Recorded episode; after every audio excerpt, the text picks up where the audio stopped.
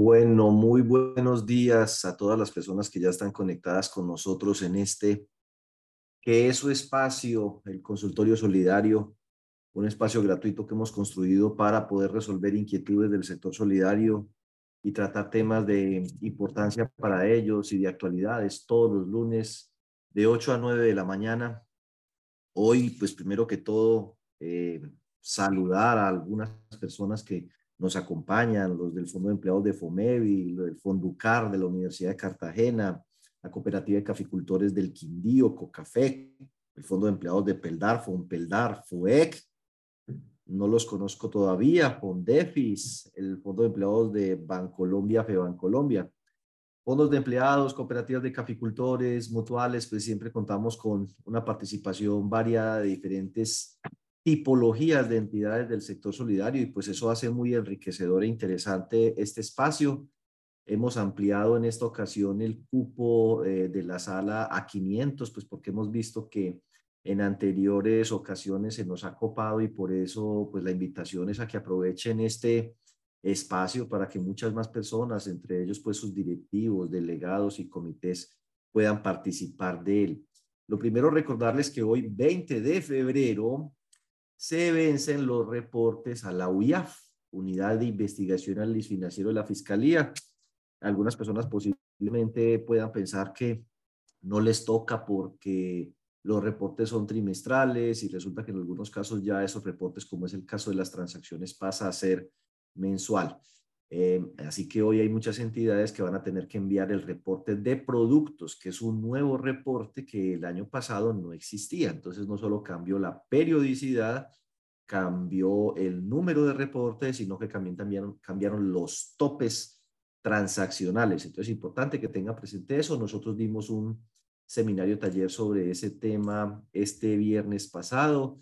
Desarrollamos una herramienta en Excel para ayudarles a hacer ese reporte eh, de manera más automática a través de una macro. En el canal de YouTube está la explicación de cómo utilizar esa herramienta. Y bueno, a los que participaron en el seminario seguramente ya les habrá llegado el material, eh, tanto el video como los anexos.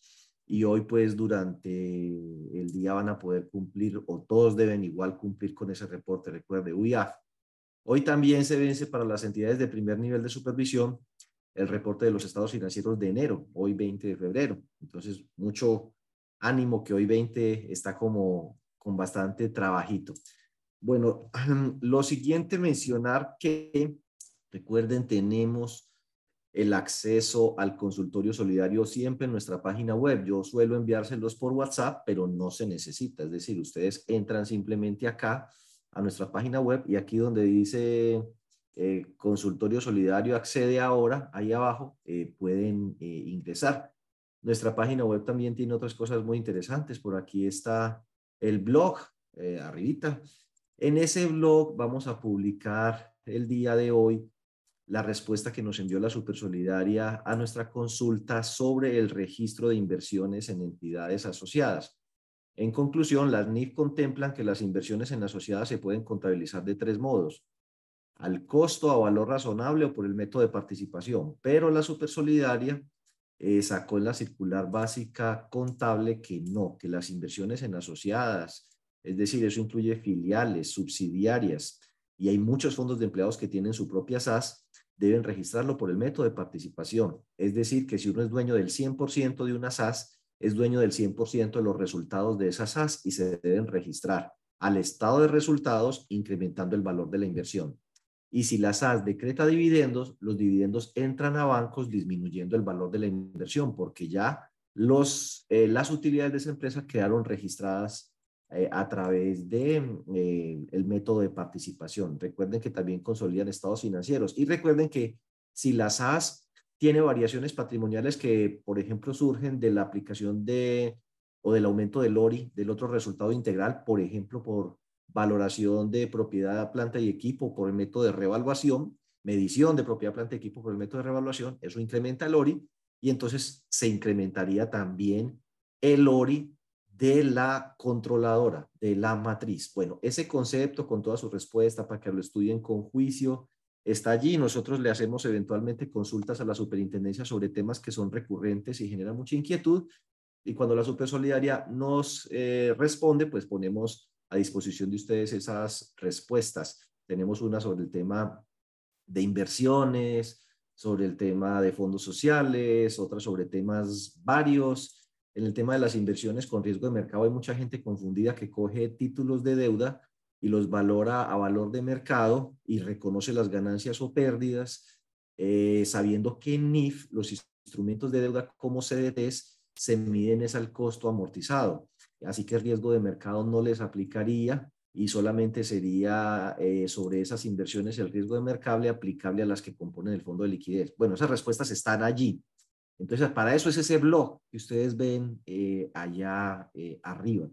También entonces decirles que por ahí a través de nuestra página web, en la parte de arribita ven ustedes, tienen nuestro enlace directamente al canal y si necesitan escribirnos algo, pues ahí está el WhatsApp, están nuestras redes sociales, está el canal de YouTube.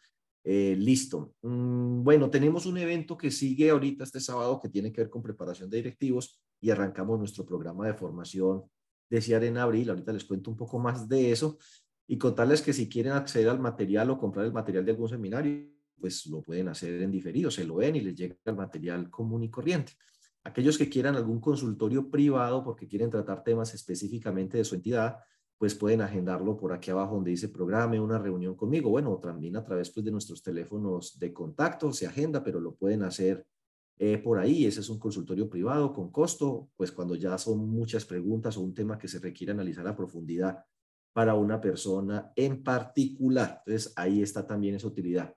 En nuestro canal tuvimos ya, pues, eh, tenemos varias cosas que destacar. Uno, 7.130 suscriptores. Esperemos que ustedes pues también compartan esta información con otros y los motiven a ingresar. Eh, tenemos 400 mil vistas ya, las logramos este 17 de febrero, 400 mil vistas a nuestros diferentes videos, qué bueno. Y recuerden que tenemos también Spotify, allí pueden ver el consultorio solidario si por algún motivo se lo pierden. Por ejemplo, ahí está el más reciente, lunes 13 de febrero, así que nos encuentran fácil y hay una serie de materiales allí a disposición. Eh, vamos a iniciar el día de hoy con unas preguntas que se quedaron pendientes de la sesión pasada. John, si usted las tiene por ahí, me las puede mm, proyectar para responderlas y concluir. Claro que sí, son, ya van 41, incluido unas tres preguntas que han hecho ya en el consultorio de hoy para que lo tengas en cuenta. Virgen del agarradero. Bueno, entonces hagámosle rápido. Eh, espérate, espérate. Espérame, espérame. Yo creo que ahí ya estás viendo, ¿cierto? Sí, señor, bien pueda. Listo, ahí están. Dentro del comité de crédito como ente aprobador existen tres miembros para la aprobación, que son uno del consejo, gerencia y coordinador. ¿La gerencia puede ser representada por otra persona? Sí. Ese tema de crear comités, eso no es un tema de ley, eso es un tema de la estructura interna que cada organización define. Entonces, pues sí, ustedes son los que definen quiénes son los que conforman el comité de crédito. Dale, John. Avanzar. Un fondo de empleados de tercer nivel solo estaba activo en la UIA reporte C032. De resto, ninguno estaba activo en el rango de fechas. ¿Cuáles son los que se deben presentar? John, usted conteste esa. Claro que sí, Diego. Eh, bueno, depende del, nivel de supervisión. Si es nivel de supervisión 1, debe presentar el informe de transacciones y el informe de productos y también revise bien si reporta el de operación sospechosa, porque hay unas entidades que sí están presentando ese informe, aunque la Supersolidaria haya indicado que no lo debían indicar hasta eh, presentar hasta nuevo aviso. Si es segundo nivel de supervisión, debe presentar nomás el de transacciones en este periodo. Y es tener en cuenta también que si es nivel de supervisión 3, también debe presentar de transacciones, luego los de productos, según el nivel de supervisión, se activa trimestralmente y semestralmente para nivel 2 y nivel 3 de supervisión respectivamente. Entonces es que verifique el nivel de supervisión y listo. Ok, listo, dale John. Siguiente pregunta. Dale.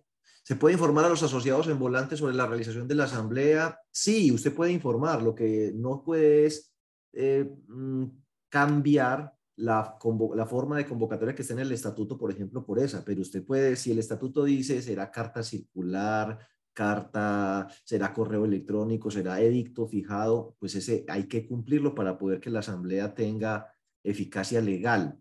Pero usted puede utilizar todos los demás medios de información y comunicación que quiera y con la antelación que quiera, siempre que cumpla la antelación y el medio eh, que el estatuto establece.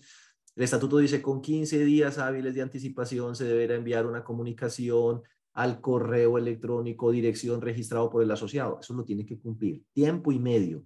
Pero de ahí para adelante usted quiere hacer radio, prensa, eh, voceadores, WhatsApp, Instagram, Facebook, videos en YouTube, lo que usted quiera para convocar y que la gente le vaya. Bueno, dale, John. Los asociados que se retiraron en enero tendrían derecho a la revalorización de aportes.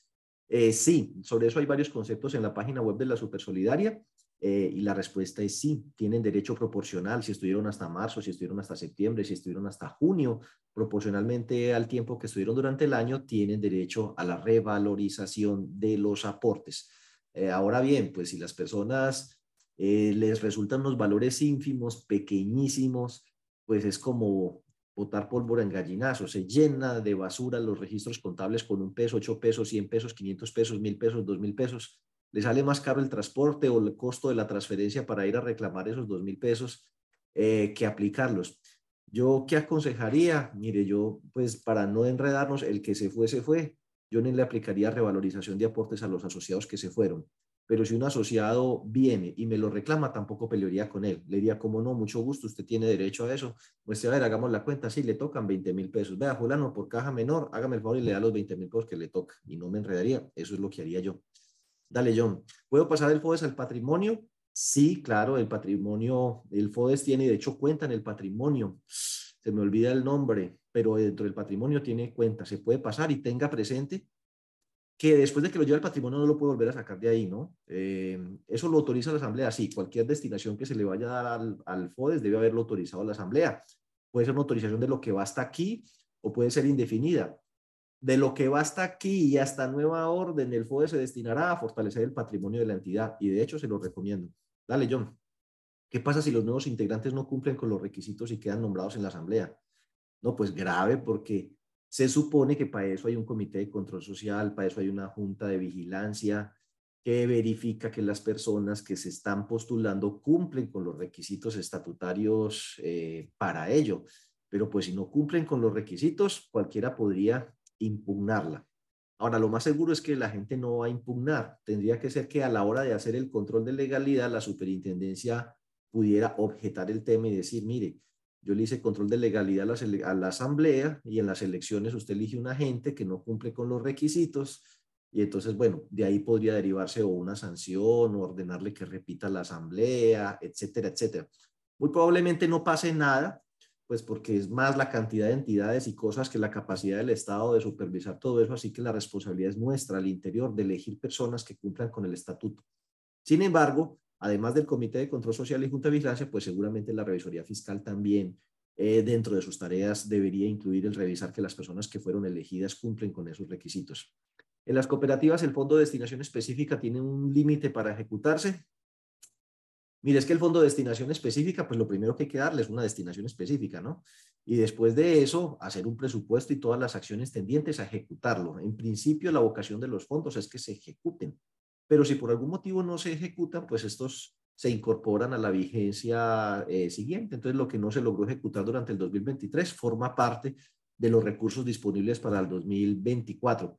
Si bien es cierto, ese formalismo de incluirlo no está en ninguna parte de la normatividad, si hay un concepto de la super que dice que debe informarse en la asamblea eh, los fondos y los saldos que quedaron y por qué no se ejecutaron y bueno, y cómo entonces se piensa incorporarlos a los excedentes que se van a distribuir de este año y ejecutarlos eh, este año para ver si se le cambia destinación o qué se va a hacer.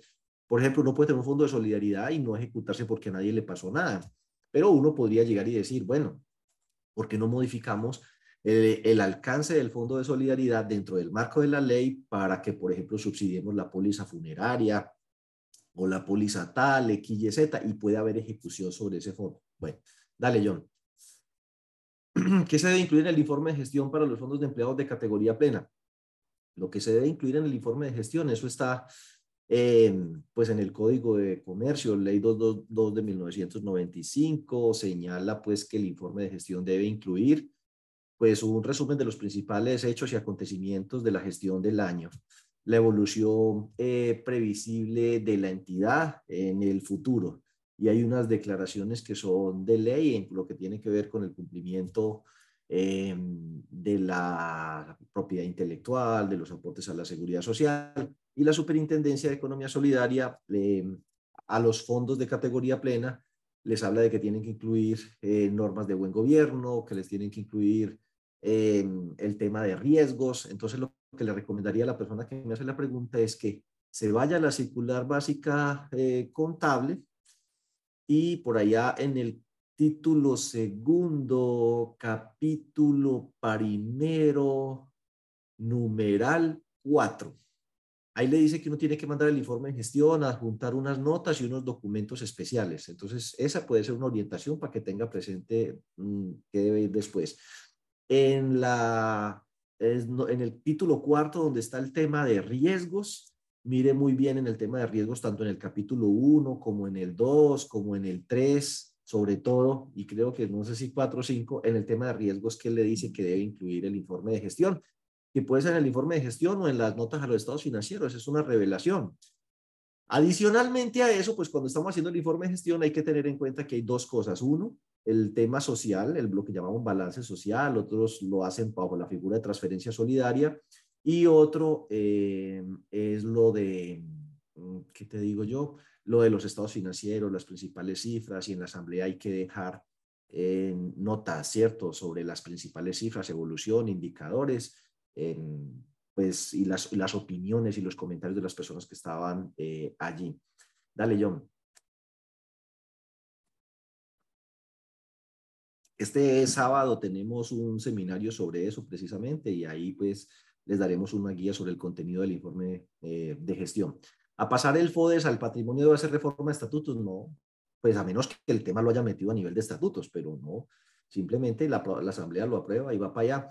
Eh, no hay problema con eso. De hecho, como les digo, el plan contable tiene cuenta de FODES en el patrimonio de la 33 y cuenta de FODES en el pasivo. ¿Es obligatorio adjuntar en la convocatoria el dictamen de la revisión fiscal? No. Es obligatorio en los fondos de empleados adjuntar el orden del día. Y creo que si hay reformas de estatutos también pero eh, el dictamen de revisoría fiscal no. El derecho de inspección se ejerce 15 días antes de la presentación de la asamblea y ahí sí debería estar ya toda la documentación, al menos con 15 días de anticipación. El fondo de empleados de tercer nivel deben presentar el reporte de productos eh, ante la OIAF, según entendía yo, en esta ocasión, no. Eh, solamente los de primer nivel. Así es, así es, solamente el primer nivel. Lo que se tiene que presentar es el informe de transacciones, que no se les vaya a olvidar. trimestral, ¿cierto? Trimestral. Para fondo de empleo de tercer nivel, el de productos sería semestral. Ok. Recuerde que ahí tenemos pues un video y una herramienta en Excel que para cuando llegue ese momento les puede facilitar la elaboración de ese reporte y el video y la capacitación que, dimos el viernes. Dale, John.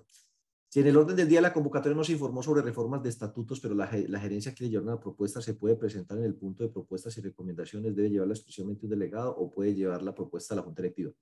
Bueno, eh, las reformas de estatutos, eso está regulado dentro del mismo estatuto. Entonces, vaya si usted a lo que diga el estatuto y cumple exactamente eso.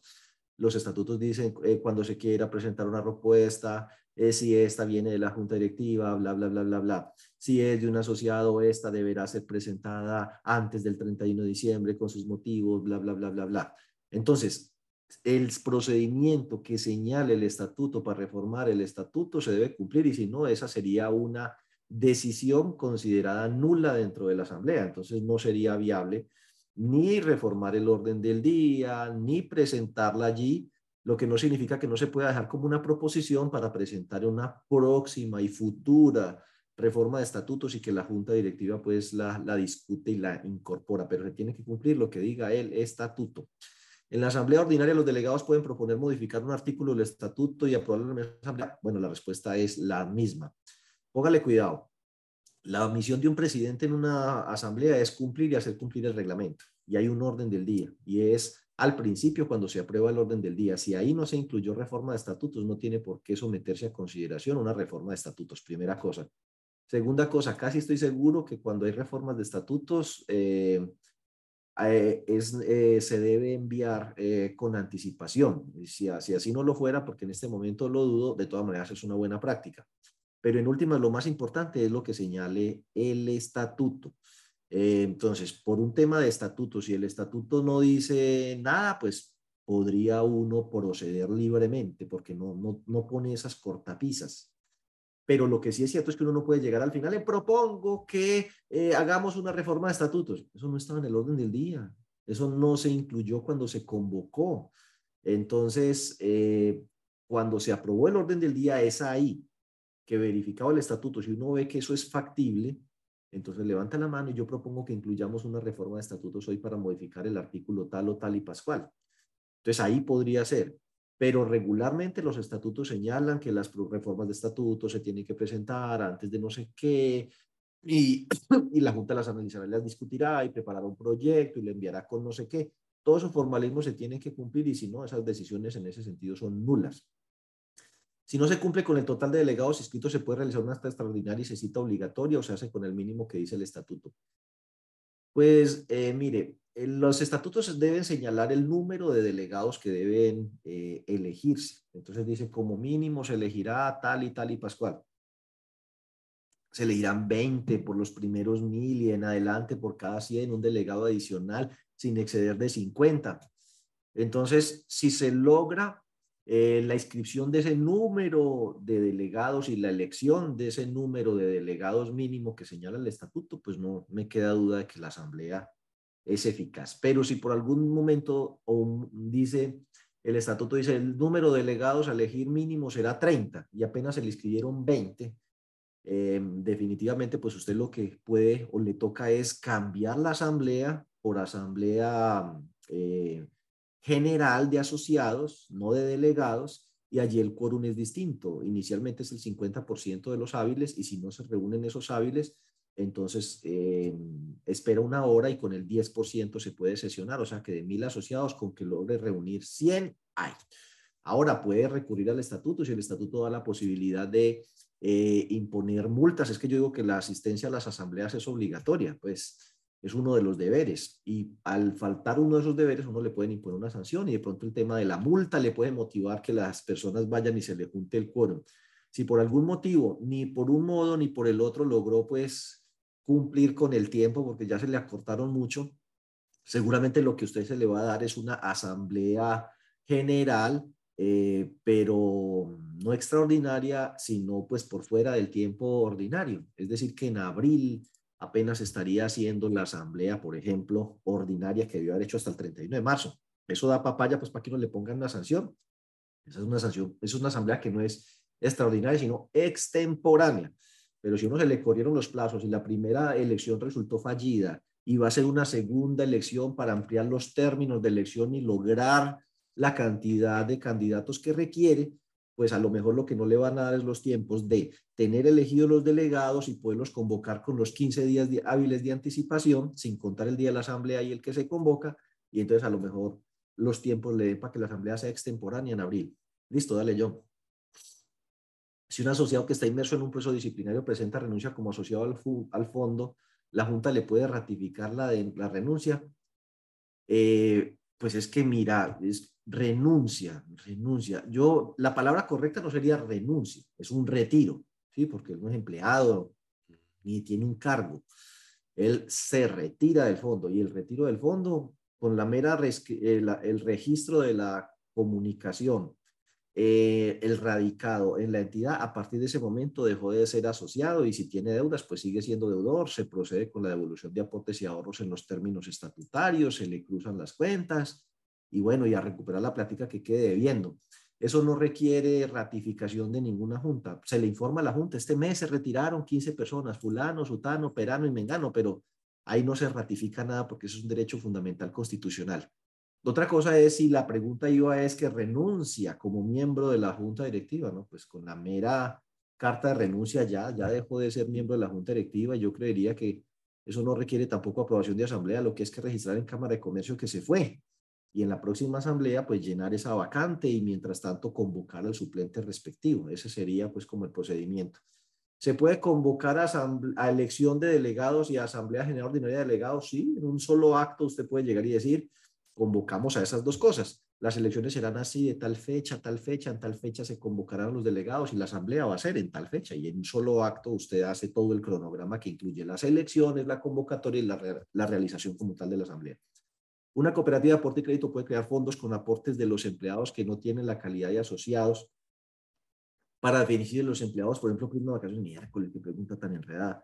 Una cooperativa puede crear fondos con aportes de los empleados que no son asociados para beneficio de ellos, por ejemplo, prima de vacaciones. No, no, no se lo recomiendo porque eso suena a, captación eh, de ahorros. Pues dentro de la cooperativa, francamente, no se lo recomiendo, porque eso es como descontarles por nómina un valor con el que ellos se van a dar como una prima de vacaciones. Eso es una cosa muy rara. Además, después los riesgos legales de eso hace una prima de vacaciones y después eh, le dicen que eso es un tema laboral, o sea, eso se le puede enredar por el lado de los ahorros y se le puede enredar por el tema laboral, no. Mire, el que quiera ahorrar una platica para sus vacaciones, vaya a una entidad financiera, abra, coja un marrano y meta la plata ahí. Pero eso es como una forma de ahorro, no, no se lo recomiendo, pero para nada. ¿A qué se refiere con información impresa? Eh, las entidades de nivel 1 y 2 de supervisión deben enviar una información 30 días después de pasada la asamblea eh, a la superintendencia. Entonces, si quiere saber qué información tiene que mandar, váyase a la circular básica contable, título segundo, capítulo primero, numeral cuarto, y ahí está la información que tiene que enviar.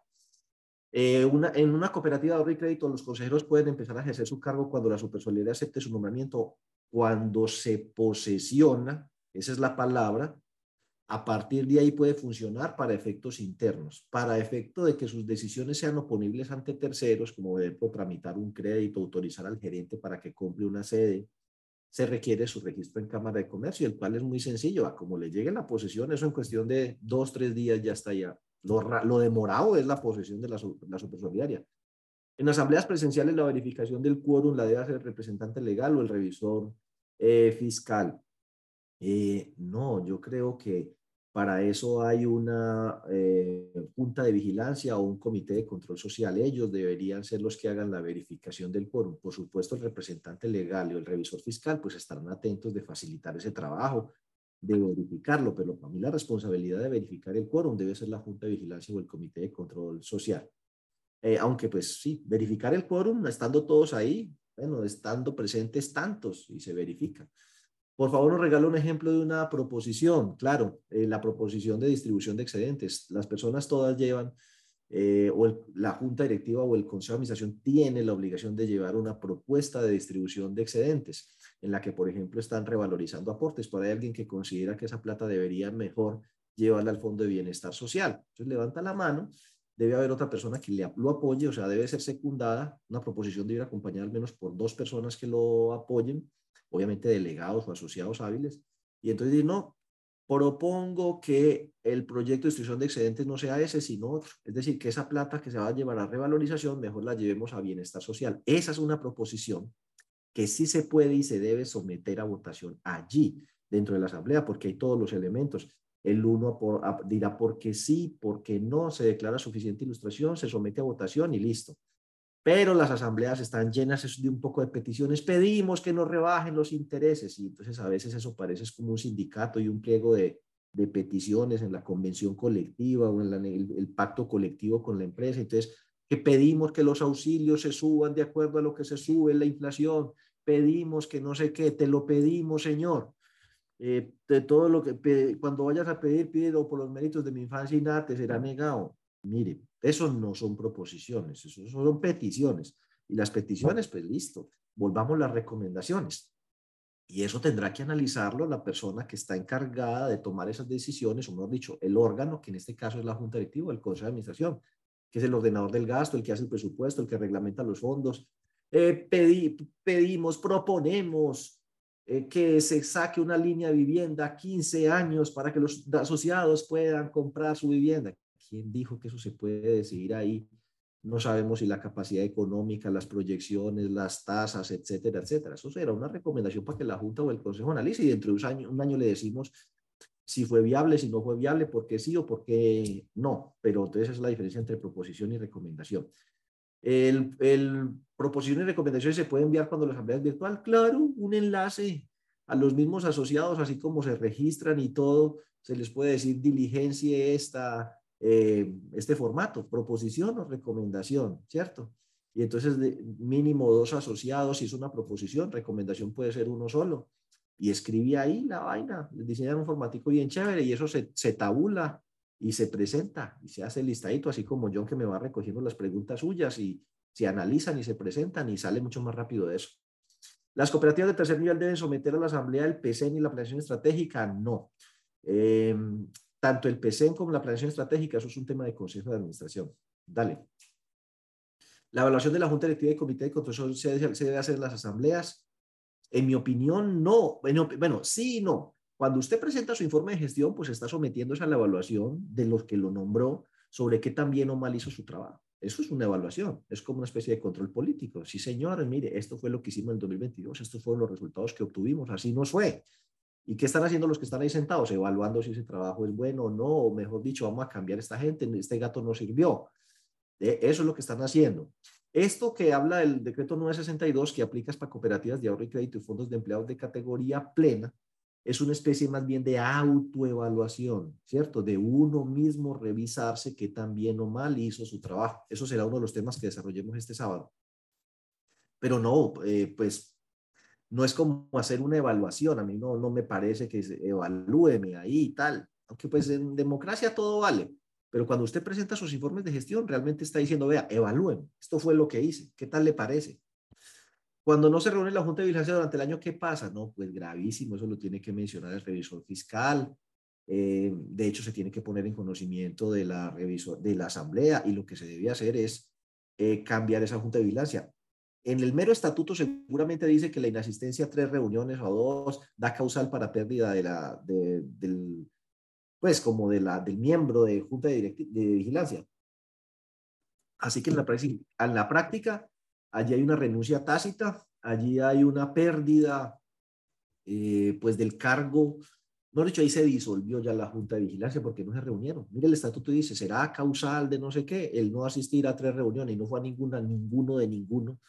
De hecho, el, el, tema es tan grave que apenas se debió, apenas se cumplió que faltaron a todas las reuniones, se debió haber convocado a asamblea extraordinaria. Para decirle a esta Junta de Vigilancia no se reunió, no ha faltado todos a tres reuniones, así que todos eh, ya perdieron el cargo automáticamente según lo que dice el estatuto y entonces pues disuelta la Junta de Vigilancia, hay que hacer asamblea extraordinaria para elegir una nueva Junta de Vigilancia que sí trabaje. Recuerden que las eh, juntas de vigilancia, el decreto 962 del 2018 permitió que las reuniones fueran eh, trimestrales como mínimo. A mí me parece que es muy complicado que una Junta de Vigilancia cumpla sus funciones en solo cuatro reuniones al año, a mí. Pero no sobra poner eso en el estatuto de que se reunirá como mínimo trimestralmente, pues para tener menos presión en cuanto al tema de las reuniones. Pero francamente, yo creo que una Junta de Vigilancia, con todo el trabajo que tiene, debería reunirse con más frecuencia. Por allá en abril vamos a tener un seminario, taller de elaboración del plan de control social con las juntas de vigilancia y comités de control social y van a ver que el trabajo y la responsabilidad es tanto que difícilmente se logra en cuatro reuniones. Eh, ¿Cuál puede ser una causal para que la Asamblea no apruebe los estados financieros? Pues, por ejemplo, que el dictamen del revisor fiscal tenga una salvedad tan grande de que no pudo hacer su trabajo porque no pudo verificar X o Y cita, eh, cifra. Entonces, pues, ¿cómo va a aprobar uno los estados financieros cuando el dictamen del revisor fiscal dice que esos estados financieros tienen unas fallas graves, ¿cierto? Entonces, pues uno tendrá que decir definitivamente no. Eh, si hubiese, por ejemplo, un fraude o un robo o una cosa que está allí cuantificada, digamos, el revisor fiscal dice que ya está reconocida en los estados financieros esa, ese robo, pero por algún motivo alguien sugiere, no, el robo puede ser mayor, puede ser menor, es que ya se han dado, miren el caso de Colever, miren el caso de Progresemos, la Asamblea quiere una auditoría externa porque no nos genera confianza ese revisor fiscal, no, eh, ni nos genera confianza la administración sobre ese evento. Entonces la Asamblea vota que va a haber una auditoría financiera externa que cuantifique, dictamine y nos entregue un, informe para poder aprobar. O sea, si usted le presenta los estados financieros, vienen dictaminados con un dictamen limpio de la Asamblea General, de la, de la Revisoría Fiscal, el no aprobar los estados financieros, es decir, yo no confío en esa revisoría fiscal, entonces cambie esa revisoría fiscal, pues porque usted no le genera confianza a la persona que contrató para que le dijera si esas cifras eran o no, y contrate una auditoría financiera específica para resolver ese tema, pues para que además del dictamen tenga una opinión de un tercero, pero de verdad que sí, como revisor fiscal, pues uno, yo hasta debería, yo hasta renunciaría, ¿no? yo renuncio, pues eh, he hecho mi trabajo, le estoy presentando un dictamen y dicen que no creen lo que les estoy diciendo, entonces yo qué estoy haciendo aquí, entonces presento mi renuncia, elijan otra revisoría fiscal que les genere confianza, doy un paso al costado. Pero el resto no, es que no me gustaron los resultados. ¿Y qué le vamos a hacer? Esos son, ¿sí? Va a preguntar a los de la cooperativa Andes en Antioquia si les gustan los resultados. Perdieron 130 mil millones de pesos, perdieron todo su patrimonio, los intervinieron, se fueron de liquidación. No, no le gusta a nadie, pero eso fue. ¿Qué le vamos a hacer? ¿En qué momento y en qué documento se deja constancia de la autoevaluación de los integrantes de Junta Directiva? Yo creería que eso debe ser algo que uno haga y deje constancia en la reunión de junta directiva de consejo de administración, esa, ese mecanismo de autoevaluación y el resultado que dio, y, e incluirlo como parte en alguna nota o dentro del informe de gestión que se presenta a la asamblea. Dale, John. En la reforma tributaria se cambió el término para la realización del registro web. Sí, ya inclusive salió el decreto que ratifica. Eh, había uno que decía que solo hasta marzo y ya salió otro que dice que hasta el 30 de junio. Sí, dale, John. ¿En gestión de calidad se puede dejar la autoevaluación de la Junta Directiva? Sí, puede ser. Sí, puede ser, claro. Donde usted lo quiera dejar, pero que se haga y que quede constancia de que ellos la hicieron y se incluya en alguna parte del informe. ¿Dónde puedo? Puede ser en las notas o en el informe de gestión. La forma en que se debe presentar el informe del Consejo de Administración, Gerencia y Control Social. Pues hombre, ¿qué te digo yo? En ninguna parte. Bueno, en el seminario de este, viernes, de este sábado, si quiere. El informe del Consejo de Administración, pues le hace informe de los administradores a la Asamblea y en, y el registro de Cámara, y en, en, el Código de Comercio está que debe tener el informe que se debe presentar a la Asamblea. Eso lo busca en Google facilito. La gerencia es parte de la administración, de hecho el Consejo lo nombró, así que ese es el mismo informe. No hay informe de gerencia, hay informe del Consejo de Administración. El informe de la administración, que son los dos junticos, aunque hay entidades que suelen presentarlos aparte. Y el de control social, el, informe de control social es sobre las funciones que debe cumplir. Entonces, a ese respecto, vaya hacia la circular básica jurídica, al título cuarto, al capítulo 10, al numeral 3, donde están parámetros obligatorios para el Comité de Control Social y juntas de vigilancia. Sobre las funciones que hay ahí, tiene que presentar su informe. Dale, John. Eh, ¿Los suplentes de la Junta Directiva pueden ser principales en la Junta de Vigilancia? No. No, de hecho están mezclando dos cosas que no tienen que ver una con la otra. Junta directiva es para fondos, así que allá se llama Comité de Control Social. Si usted está hablando de Junta de Vigilancia es porque el órgano se llama Consejo de Administración, pero no, no pueden ser del uno y del otro. Eh, ¿Qué requisitos deben cumplir los postulantes a las juntas directivas del tercer nivel? Los que establezca su estatuto, los que establezca su estatuto. ¿El 50% del remanente puede crear un fondo pasivo para protección de cartera? No, no, la verdad es que no. Para esa gracia lo que usted debía hacer es, si va a dar ese poco de excedentes, y vio que necesitaba plata para cartera, ¿por qué no aumentó la provisión de cartera? Usted puede aumentar la provisión general de cartera por encima del mínimo legal. Eso está en la circular básica contable. Usted puede decir, debido al riesgo, debido a la economía que va mal, debido a, a, que nos toca la pérdida esperada, el Consejo, la Junta decidió que vamos a subir la provisión del 1 al 3, al 4 o al 5 y háganle mismo. Entonces eso le disminuye los excedentes y así usted no tiene que coger de los excedentes y alimentar una provisión, porque lo correcto es la provisión alimentarla con cargo eh, al gasto. El presidente del Consejo de Administración que ve una pregunta no puede reemplazar al gerente ni siquiera temporalmente. Eso hay un conflicto de interés, ahí uno no puede ser juez y parte. El Consejo de Administración no debe ser representante legal, ni principal, ni suplente, ni nada de esas vainas. En la Asamblea se debe leer los estados financieros cifra por cifra y por favor no, Qué horror, eso no lo va a entender nadie. Para eso uno manda los estados financieros con toda la rigurosidad del caso, ojalá previamente, estudielos. Usted, el que vaya a presentar los estados financieros, ni siquiera tiene que ser el contador, uno a veces tiene contadores que son muy tímidos, pues, eh, no, sí, no, no, no, no, no saben eh, hablar en público, se mueren de susto, sudan frío, les dan desmayos, temblores, ¿qué le vamos a hacer?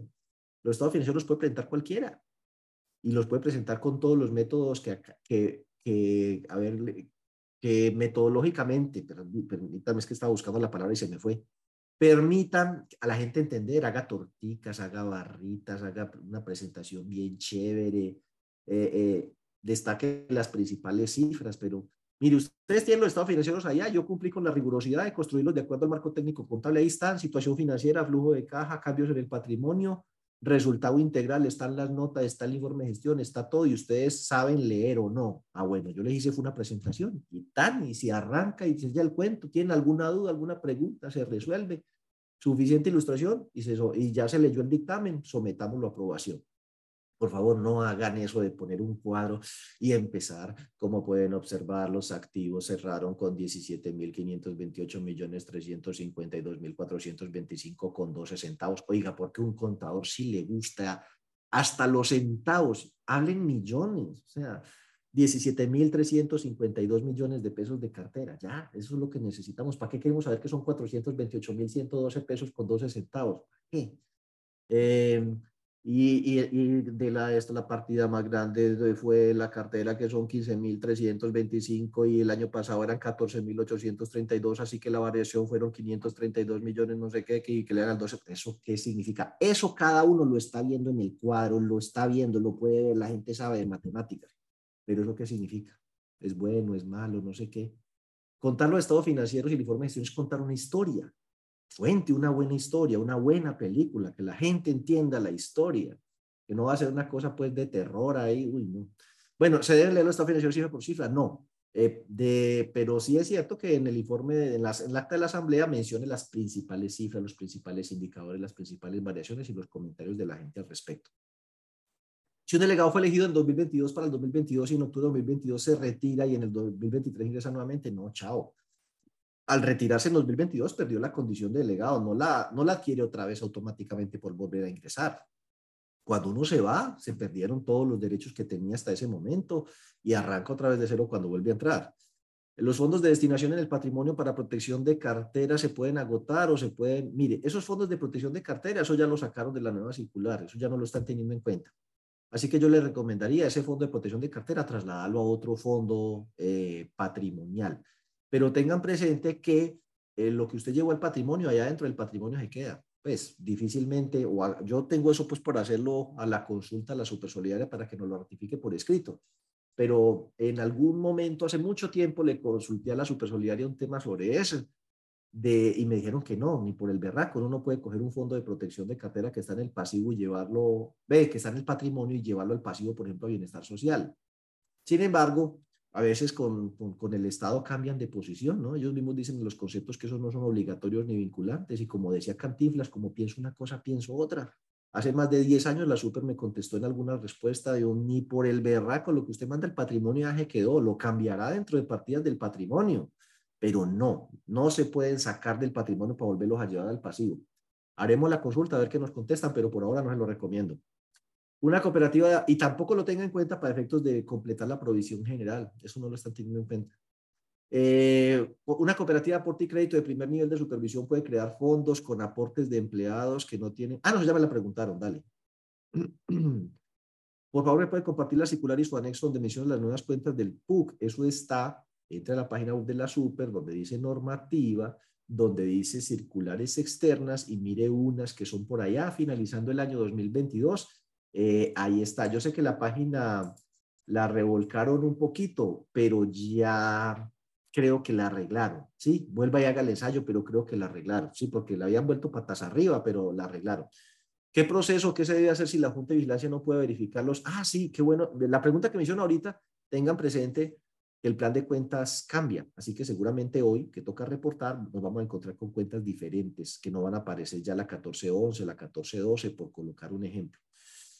¿Qué proceso eh, se, debe hacer si la Junta no quiere verificar los asociados hábiles y exigen una asamblea general de asociados? No, una asamblea en la que no haya verificación de asociados hábiles es una asamblea ineficaz. Es como si no se hubiera hecho absolutamente nada. Eso es un requisito que está en la ley. Y entonces uno no puede convocar a una asamblea que no cumple con los requisitos de ley se pueden parar en la cabeza, rasgarse las vestiduras, echarse ceniza, inmolarse, echarse gasolina y prenderse fuego porque usted no les hace caso, problema de ellos. Pero el deber de una junta de vigilancia es cumplir sus funciones y su función es verificar la lista de asociados hábiles, publicar la de inhábiles y cumplir con todo para que la asamblea tenga, eh, pues como poder de decisión. Ahora, si lo que quieren es organizar una reunión ahí en Montonera para votar corriente y hablar y envolverse en la bandera de Colombia y bueno, en fin, sí, pero sin ningún efecto legal. Lo que llaman asambleas informativas. Realmente eso ni le deberían llamar asamblea, reuniones informativas, y no, pues se puede reunir, eso es del derecho, eso es libre, Colombia es un país libre, ustedes pueden reunir, nos reunimos mil, ¿Estamos en asamblea? No, no estamos en asamblea, porque no se cumplió los requisitos de verificación, convocatoria, quórum, instalación, nada de eso. Pueden votar la corriente que sea, pero no hacer nada ni tomar ninguna decisión vinculante. Una consulta, ¿se podría pasar el ahorro permanente a los aportes sociales y el asociado lo solicita o la entidad por cuenta propia lo podría hacer? Tocar los ahorros de la gente requiere el consentimiento de los asociados, así que no se puede hacer si no existe manifestación expresa de aceptación por parte de él. John, ya terminamos. Uy, fue Mario. Pues solamente esas, que son las de la sesión anterior y algunas que alcancé a tomar de, de cuando iniciamos la sesión de hoy. También hay otras yo únicas aquí para que no nos queden cosas pendientes porque sí quedamos fritos. ¿Por cuántos años consecutivos puede ser reelegido el presidente del Consejo? Lo que diga el estatuto, si el estatuto no lo prohíbe, por los siglos de los siglos, amén. Pero procuren que haya alguna rotación, ¿cierto? Uno necesita darle chance a otras figuras de liderazgo, pues porque como nadie es eterno en el mundo, bien lo decía Darío Gómez, se murió el que siempre ha sido la figura. ¿Y quién hay detrás para reemplazarlo? Nadie. El hombre se atornilló ahí, dijo aquí no funciona nadie, creyó que iba a ser eterno. Y cuando se va, deja un vacío de poder que no hay nadie preparado para llenarlo. Entonces no es buena idea. Una consulta puede hacer, ¿qué puede hacerse con la reserva de protección de cartera? Yo voy a hacer esa consulta, pero en este momento es un ahorrito que usted tiene ahí, pero no le sirve para nada. En mi recomendación es que constituya la provisión general en el porcentaje que es yo pensaría que a uno, a pesar de que lo eliminaron de la circular básica contable, no le pueden cambiar las reglas de juego de para adelante. Que usted en el pasado le dijeron, mire, si quiere crear una reserva y eso se lo tengo en cuenta para la provisión general, debería mantenerse eso, así que no lo deben sancionar. Pero esperemos la respuesta a la consulta, a ver qué se puede hacer con eso. Cuando se cambia a nivel de supervisión, ¿qué se a hacer para actualizar el aplicativo? Aún, solo, ni, aún somos nivel 2 y debemos reportar hoy por el cambio, pero el aplicativo sigue con nivel 2. Pues a ver, es que está como fregada la cosa. Cuando habla del aplicativo, seguramente está hablando del SIXES. Eh, hoy tienen que reportar y todavía figuran, eh, es que dice, si son nivel 2, ¿cómo van a reportar hoy? Es que me confunde, la pregunta está eh, súper confusa, Lady Espinal. Si usted lo bajan a nivel 3, no tendría por qué reportar eh, hoy nada. Sí, si estamos hablando de la super solidaria, Sí, pues que las de nivel 3 reportan es semestral. Hoy reportan las que son nivel 1. Y para que lo pasen a uno a nivel 1, debe ser que la super le mandó un oficio y le dijo, usted a partir de tal fecha es nivel 1. Si ese fue el caso, Lady Espinal, que la mandaron a nivel 1 con una resolución o un oficio, le toca llamar a la, a la super solidaria eh, y decir, vea, estoy tratando de reportar esa vaina, no me dejan, necesito que me, me ayuden con eso. Ellos tienen una oficina de atención, unas líneas, y entonces le mandan a uno que un parche y uno le mete el parche y entonces ya se le habilita. Si fue que la movieron de nivel 2 a 1. Em, dice, las fechas de entrega de convocatoria se rigen o lo que dicen nuestros estatutos. Mire, lo que diga su estatuto es lo que rige cuando se trata de una cooperativa, pero la superintendencia recomienda que sea 15 días hábiles. Sin embargo, si su estatuto dice 10 días hábiles, vale. La super cuando vea sus estatutos le va a recomendar, mire, muévalo a 15 días hábiles, pero, pero lo de los 10 días valdría, si está en el estatuto así. Eh, para las inversiones medidas por el método de participación patrimonial para efectos de presentación los estados financieros, no, eso es para registro contable, leas el concepto que vamos a poner en el blog, eso es para registro contable.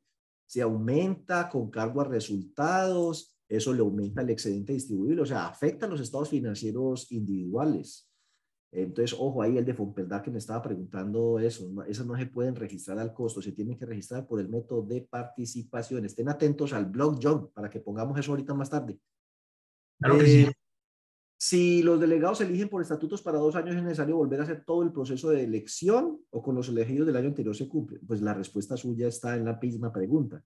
Si lo eligió para dos años, es para dos años. Durante esos dos años, a todas las asambleas ordinarias y extraordinarias que se convoca, se convoca a esos delegados que fueron elegidos para ese periodo de dos años. No hay que repetir elecciones ni nada de eso. Si los delegados para la asamblea son 50, pero se debe realizar con mínimo 20, la pregunta es si en una plancha se inscribieron 30 y solo pues se pueden elegir 29, como no se completaron los 50 delegados, en total podría ir ese delegado como principal. No, Luz Dari, esa pregunta está enredadísima porque habría que ver cómo es el sistema eh, de elección de delegados. Regularmente los sistemas de elección son uninominales, plurinominales o son por listas o planchas. Si los delegados se eligieron por planchas, debieron establecer zonas electorales por empresa, por zona geográfica, por actividad económica, y así garantizar que todos los grupos de interés tengan representación en la asamblea. Entonces, pues 10, 15, 20. Entonces se deben es inscribir tantos delegados como el número de cargos a elegir. Y entonces, si en la zona electoral 8 a la que pertenece, de allá son 10, entonces pues se debe presentar una plancha con 10. Eh, es lo que dice en el tema de asambleas, en el tema de elecciones, el capítulo que habla sobre asambleas, que se me olvida en este momento cuál es el número, pero creo que es el 9, está en la circular básica jurídica en el título cuarto y, debe ser como el 9, por ahí debe estar el tema de instrucciones sobre asambleas, búsquelo. Pero sí, esa pregunta está muy rara, pues, porque una dice que son 50 y si son 50, ¿cómo va a haber una plancha con 30?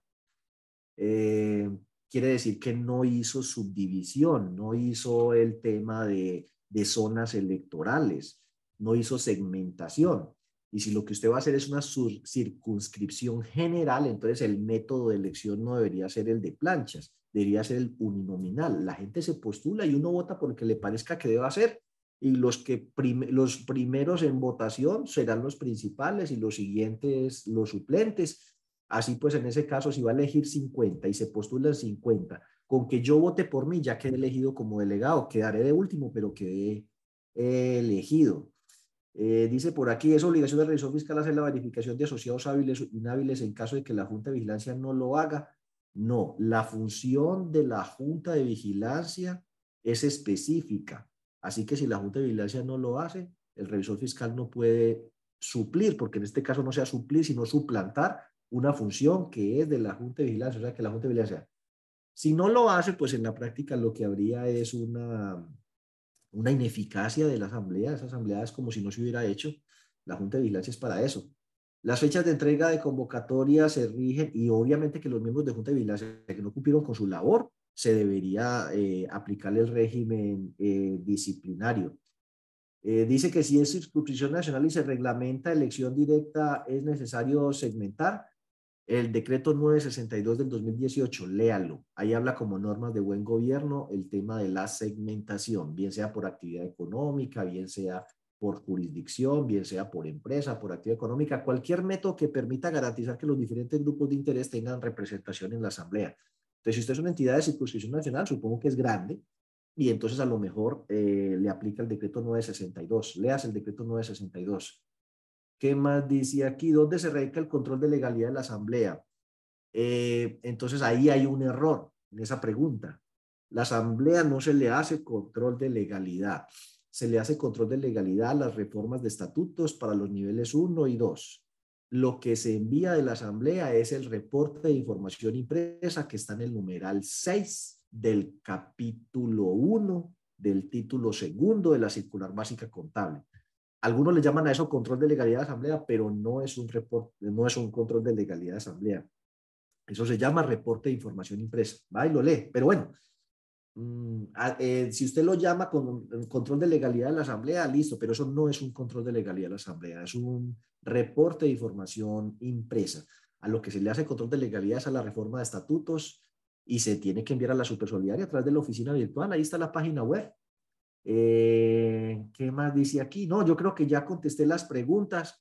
Oiga, lamentablemente eh, se nos fue la horita del consultorio solidario en el tema de, eh, de las preguntas de la vez pasada. ¡Qué horror! pero bueno, al menos nos pudimos poner al día. Entonces, sobre todo este tema que pensaba hablarles de los administradores, la posesión, los requisitos, bla, bla, bla, bla, bla hablaremos dentro de ocho días porque hoy ya no se pudo. Y solo me queda invitarlos, por favor, entonces a que ustedes inscriban a sus directivos al seminario que tenemos este sábado tiene unos, unos precios muy competitivos, es decir, eh, usted puede inscribir una gran cantidad de personas por unas cifras bastante cómodas. Si quieren más información al respecto, pues entran aquí a la página web, eh, le dan clic al seminario.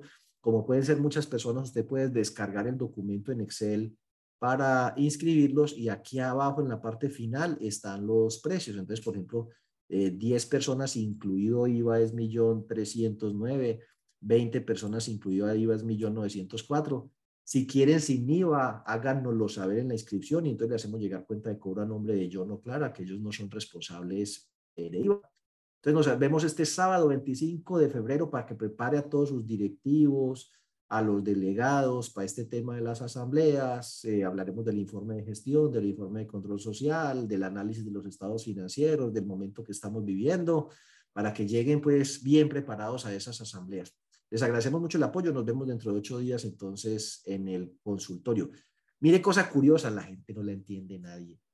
Cada mes, cada semana se me estaba llenando la sala con más de 300 Hoy entonces pagué una ampliación de sala para que cupieran 500 y hoy sí justito llegamos a los 300. Entonces, bueno, esperemos que en el próximo eh, podamos superar esa, esa cifra como habían venido ocurriendo antes, que nos motivó a esa decisión. Les deseo un feliz inicio de semana y recuerden, hoy se reportes a la OIA y reportes a la Super Solidaria. Hasta luego.